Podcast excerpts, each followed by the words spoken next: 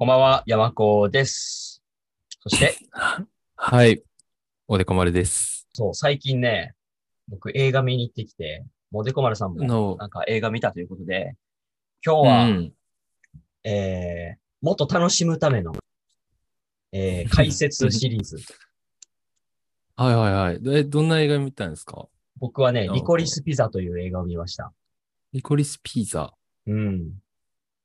これね、結構アカデミー賞を総なめにしたり、結構話題、今ね、結構話題な映画やねんけど、日本であんまり劇場でやってるとこ少なくて、僕はわざわざ大阪やと、もう南波か梅田しかなくて、僕は南波の東宝シネマズ本館、そこしか、本館しかやってないんで、ほう。そこで見てきました。ああ、結構そういう系か。そういう系 Zero. Discovery Houston, France to ATO. Every cell computers now have primary control of local vehicle functions. この人数には圧迫されています。僕ってわかる。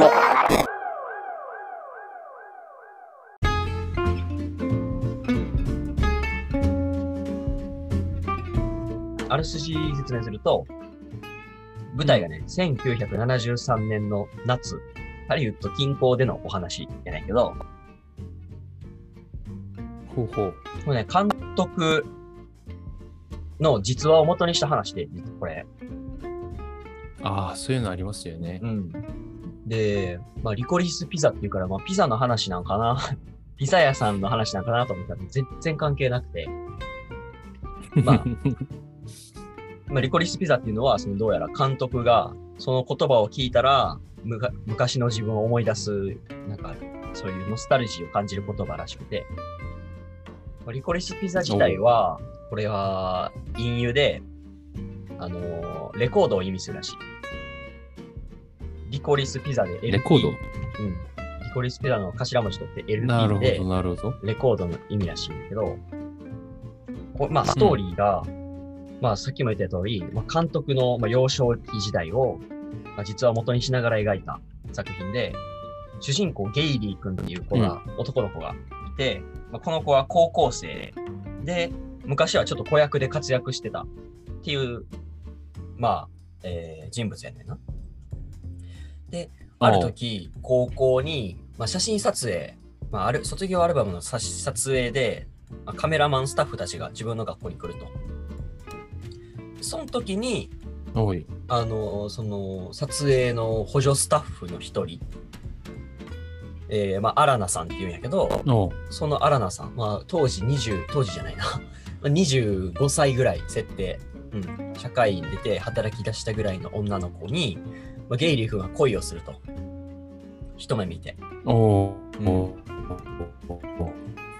はい。で、そっから、まあちょっと恋仲になりたいなっていうことで、ゲイリー君は近づいていくわけよ。うーん。で、アラナさんはそんなガキと付き合ってられへんよ、みたいなんで、まあ、ちょっと離れたりするわけ。うんそしたらゲイリー君は他の女の子に手出し始めるわけ。で、アラナアラナさんはそれにちょっと嫉妬を感じて、じゃあ私もっつって他の男の子に手出し始める。って言って、まあなんかそのマウントの取り合いみたいなのが始まるよね。うー。うんん。で、その中に、そういう、まあ、二人のすれ違っていく恋を描く中に、1973年代、3年のアメリカの状況。例えば、同じ時期にあの、石油、オイルショックか。オイルショックがあって、トイレットペーパーがなくなるみたいな、はいそういう事。件があったりとか、あとは、あの、ギャンブルの法律が改正されて、ピンボール。あの、まあ、パチンコみたいな、はいはいそういうあのがボールボールを落ちないようにするやつ。そうそうそうそうそう。ピンボールが解禁されたりとか。うん。で、まあ、そういう話がああの進んでいく。二人の関係の脇で、そういう世界情勢みたいなのも進んでいきつつ、はい。まあ、ハリウッドを舞台にした70年代のアメリカを描いた作品っていう感じなんですね。おう。うん。で、こんな、なんか、そんな大したことなさそうな、まあ、そう言ったらあかんけど、まあ、よくあるような作品がなんでアカデミー賞を取れるんやっていう話やねんな、問題は。おお、何があったと思う山子くんは。何の魅力っていうか、何の魅力？何があって、うんあの映画は評価されたんやと思う。まあこれはもう映画の予告編にも書いてることやけど、うん。一番は豪華キャストってことやねんな。あ、キャストがいい。まず良い。あのーもうね、ちょっと一瞬出てくるような脇役も、もうすごいいい役やねん。いい役者さんやねん。ちょっと例えば、あのー、なんだっけ、名前ど忘れした。えっ、と、なんかブレッドリー・クーパーとかそう、ブラッドリー・クーパー、そう。ブラッドリー・クーパーとか、うん。あとほんま一瞬ちょっと出てくる、なんか、怪しい、あの、ウォーターベッドって言って、ベッドの中に水入れてふわふわになってる商品をなんか発明しましたとか言って、怪しくなんかこれどうですか？みたいな感じで言ってくる、ほんま一瞬出てくる役あるんやけど、それが、レオナルド・ディカプリオのお父さんうんだったりとか、あとはね、ミュージシャンでもうめちゃくちゃ有名、俺はあんま知らへんねんけど、トム・ウェイツとか、うん。はいはいはい。うん。あと、ショーン・ペン。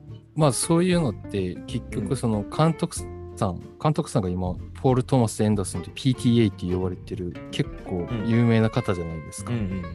こ賞あらゆる賞をめちゃくちゃもらってる人やからそうね。あのそこーのなんか監督は、その、まあ、PTA は、うんトム・ハンクスと一緒に映画プロダクションを設立してて、一番有名な作品やと、羊たちの沈沈黙？うん。作ったりしてるね、確かに。で、まあ、キャスティングについてもう一点だけ言うとしたら、この、まあ、ゲイリーさん、まあ本名、えゲイリー・ゴーツマンっていう人やねんけど、この人の子役の時に見てたハリウッド業界のスターたちあをはいはい。今呼んでると。その、なるほど。プロデュースしてる。だから、うん。些細な役でも、なんやこのおばさん見たことないぞっていう人でも、ちょっと遡れば、めちゃくちゃ有名なハリウッドスターやったりとか、なあそういうそういう隠し味があるよね。日本人、僕らからしたらあんまり分かれへんけど、うん。豪華キャストっていうのは多分、その、アメリカ人とかが見たら、僕はすごいわってなると思う。うん。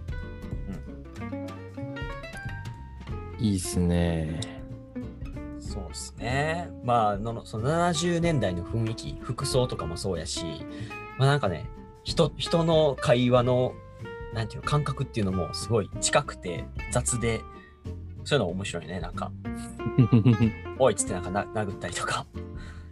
うん。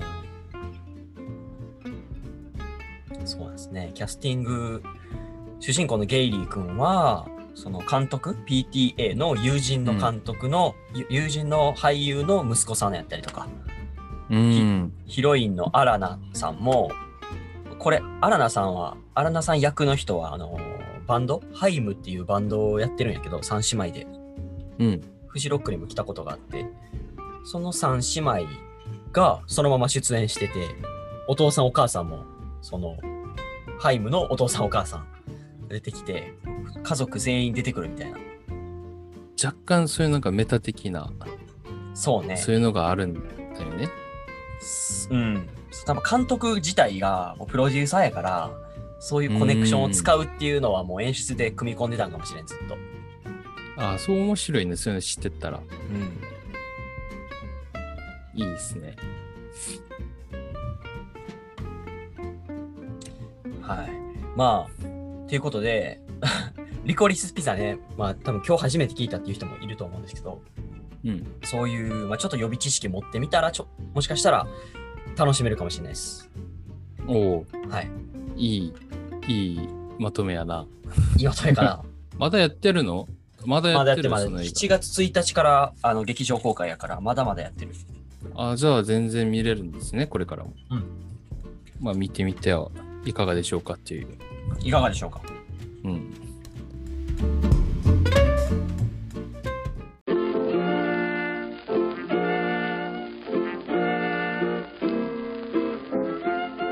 あ僕もね実はある映画を見てきたんですよつい最近、うんこうソウルに来てあの劇場がめっちゃ近いところにあって大きなこうシネマフレックスっ言いますかね。うんその CGV って言うんですけど、韓国のまあ東宝シネマみたいなもんなんですよ。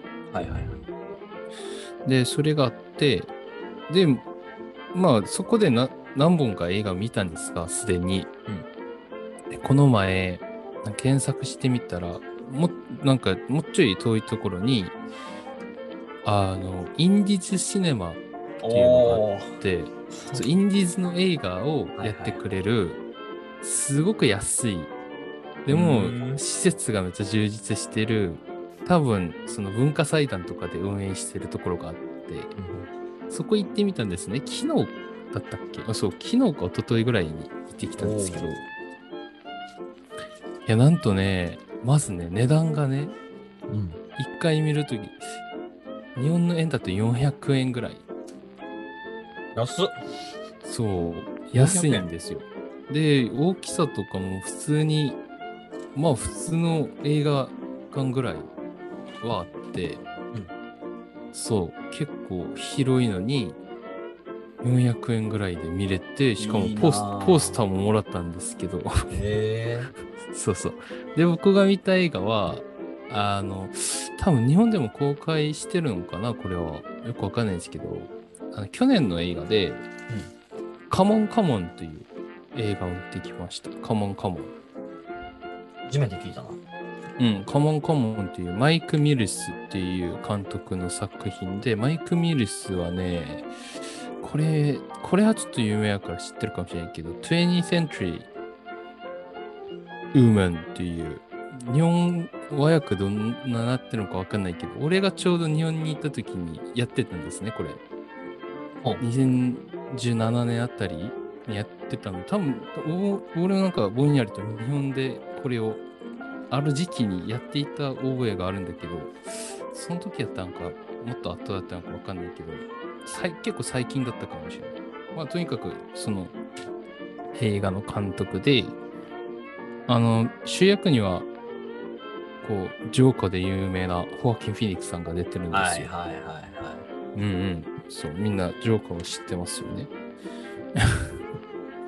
で、この映画は、この映画も実は結構、まあ自分の話まではいかんでも、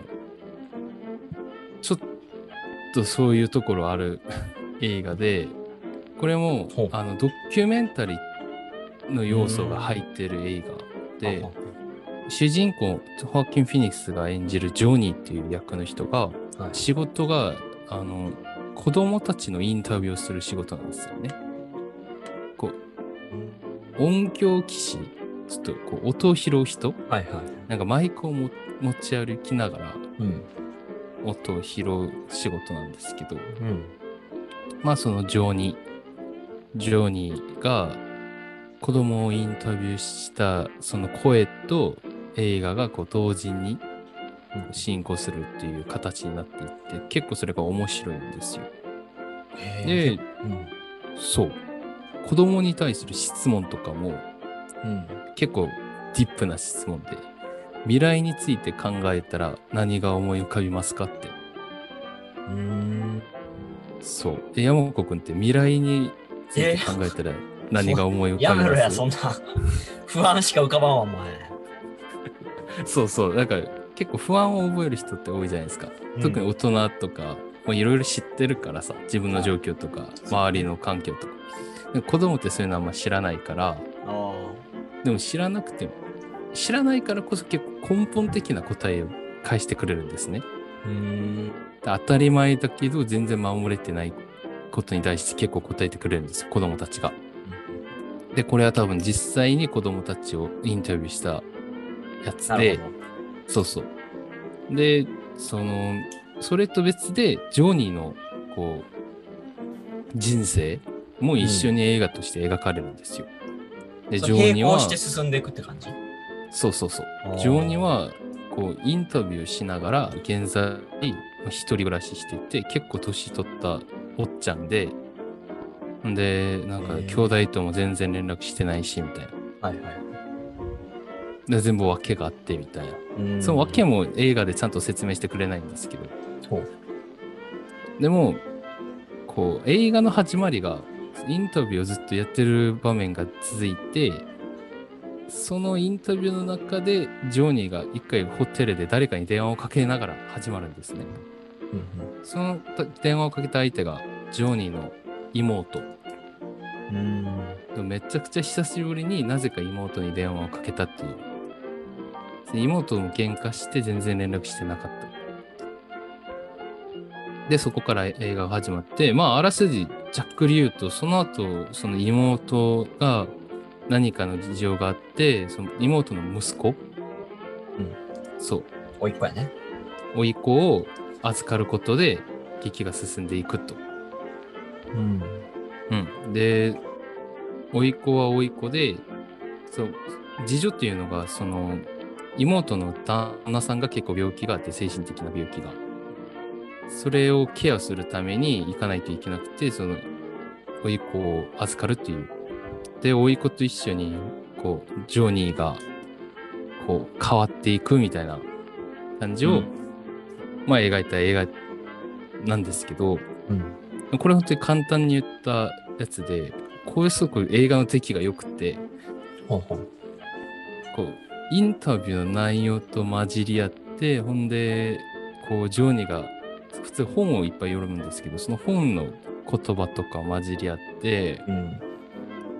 いや、面白いのが、ジョーニー自体、その、中の登場人物たちは、別にそういう気づいたとかそういう感じじゃないんですけど、こう見てる観客はどんどんどんどん分かってくるんですよね。何かの変化が起きてるっていうことを。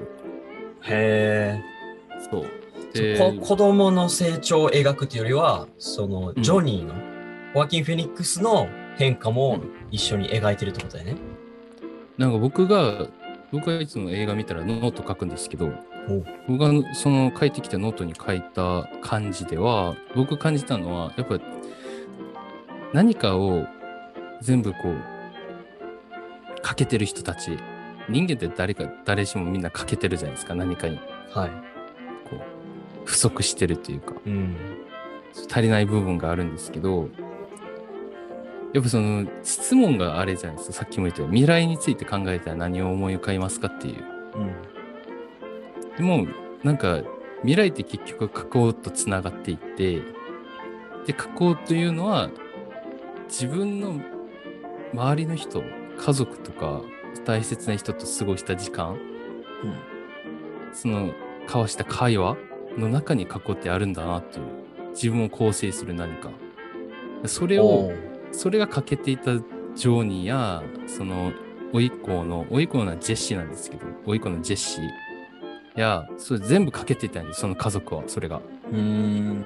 でもその一緒になることによって、会話をしようとする、その、今まではだから、他人の声ばっかりを聞いていた人が、実は周りの人の声ってちゃんと聞けてなかった。ああ。そういう皮肉に帰ってくるね。なるほど。そういうなんかそういうのがお客さん見てる観客としては分かってきてうーん。でもそれそういうのってなんか劇的に変わるもんじゃなくて自然に変わっていくもんじゃないですか、うん。お互いにこう染み込んでいくみたいはない家族やから、そういういろんな複雑な内容があってこれはねちょっとぜひ一回見ていただきたい映画ううん。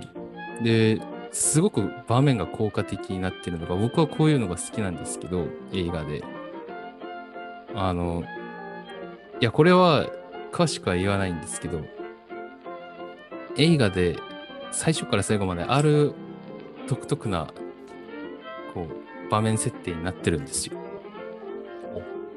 うん。それはね、もういこの時代だとあんまり使わない技法で、技法あ、もう調べたら出てくるよ。お前調べてもいいですよ、ね。名前のカモンカモンで調べたらもうわかるよ、これ。うん。だから、そういうなんか取り組みとかも、一回だから映画をパッて見た瞬間気づくんですよ、それは。おうん。この映画ってこれなんや、みたいな。あうん。だからそれ、なんでそうしたのか。うん。考えながら。あ。当てていい？当てていい？あ、いいですよ、全然。白黒ってこと？あ、そうです。やんな。白黒です。モノトーンってことやな。映画が最初から最後まで色がないんです。あ、最後まで？えー、こうのん。現代の時代において。そうそうそう。ずっと色がない。うん。これなんでって考えるの？そうやな。そう、なくしたのかっていう、結構音が大事なキーワードじゃないですか。ああ、な映画をるほどね。だからそこに集中させるためだったのか、すごいね。もしくはそういう音のない世界で、音を拾ってる仕事やけど、音のない世界で生きてるような、こう、なんか人の話を受け入れることうん。ができなかった人たちの、なんか、そういう、なんか心臓、心臓じゃない、ていうか、心の中の風景を描いたかったんかな、みたいな。いろいろ考えたりしますよね。なんか、ま見たくなるね、これ。やってないかな。うん結構面白くて、まあ、ホッキン・フィニックスさんの、まあ、演技っていうか、そこら辺はもう結構有名じゃないですか。みんな知ってるじゃないですか。うんその人、うまいっていうことぐらいは。ねえ、うん。で、まあ、ジョーカーの時もそうだったんですけど、僕は逆にこの映画の中のホアキン・フィニックスさん、この映画の方が、こう、なんか狂い踊るのって、実はもう役に入れば、やりやすい部分もあるじゃないですか。うん。でも、抑えきる？うん。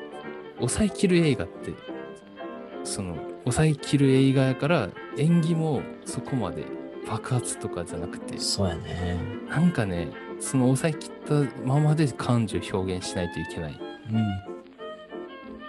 うん。のが、すごく難しいんじゃないかなと僕は個人的に思うんですけど。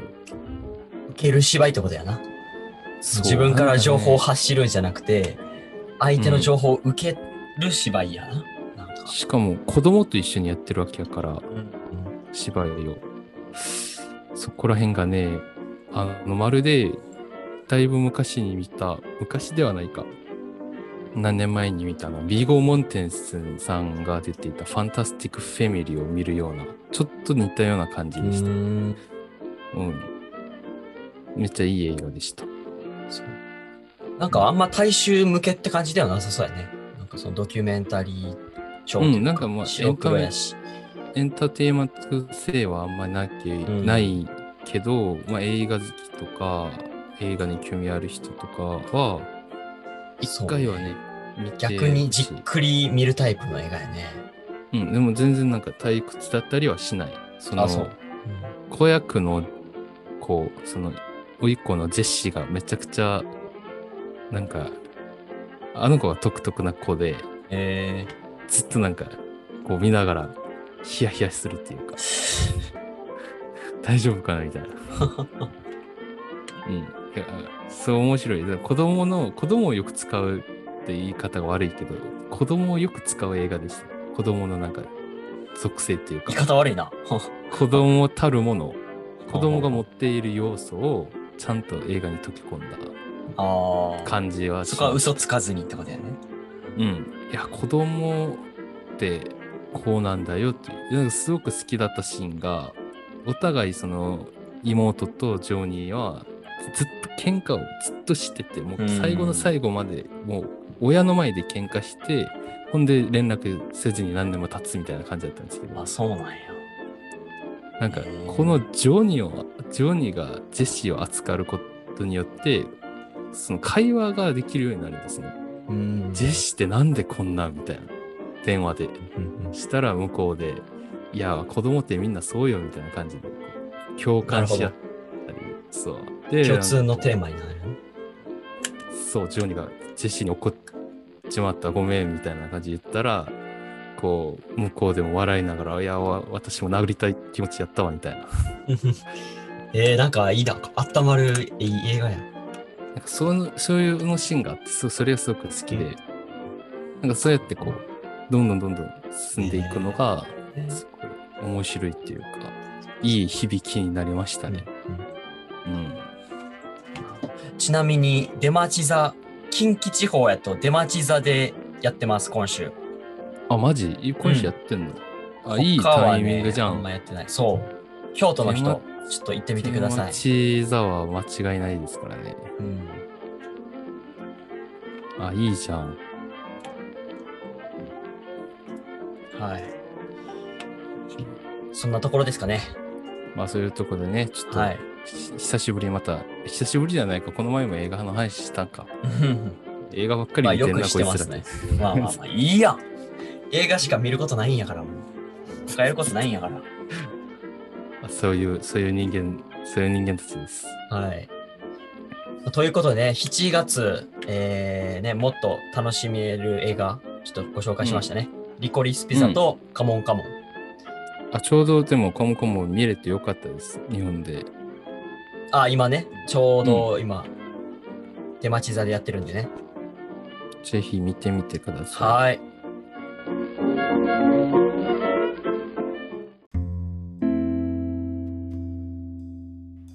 では、今週の一言いきましょうか。い。うん。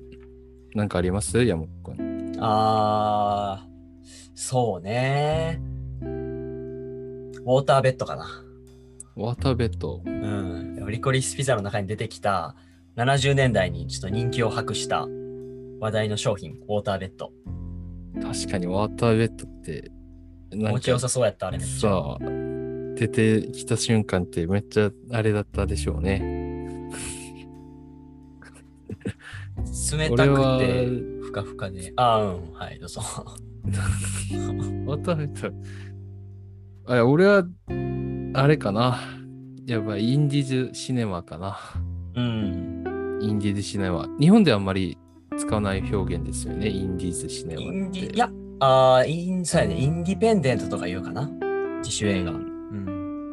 なんか若干言葉は違うけど、まあそれ、要要するに自主映画を、自主映画か、あんまり大手の映画じゃないやつか、まあ芸術映画ってよく言いますよね。あそうさ産業映画じゃない方。あ、コマーシャルではなくてってことだよね。そうそうそう。だから、うん、そういうのが結構僕は好きで、よく見たいと思ってて、それで、まあ出町田の話でしたよ。出町田の存在ありがたかったんですけど、京都で。そうやな。やっぱソウルはね、いいですね。もう、ある？ちこちにあっちこちにもうばらまいてて、うん。歩いても行けるし、どこでもあって、で映画めちゃくちゃやってて、環境マジでいいなと思いながら、ねえ、いいね。400円ぐらいで見れるし、ね、安いわ。マジびっくりしたわ。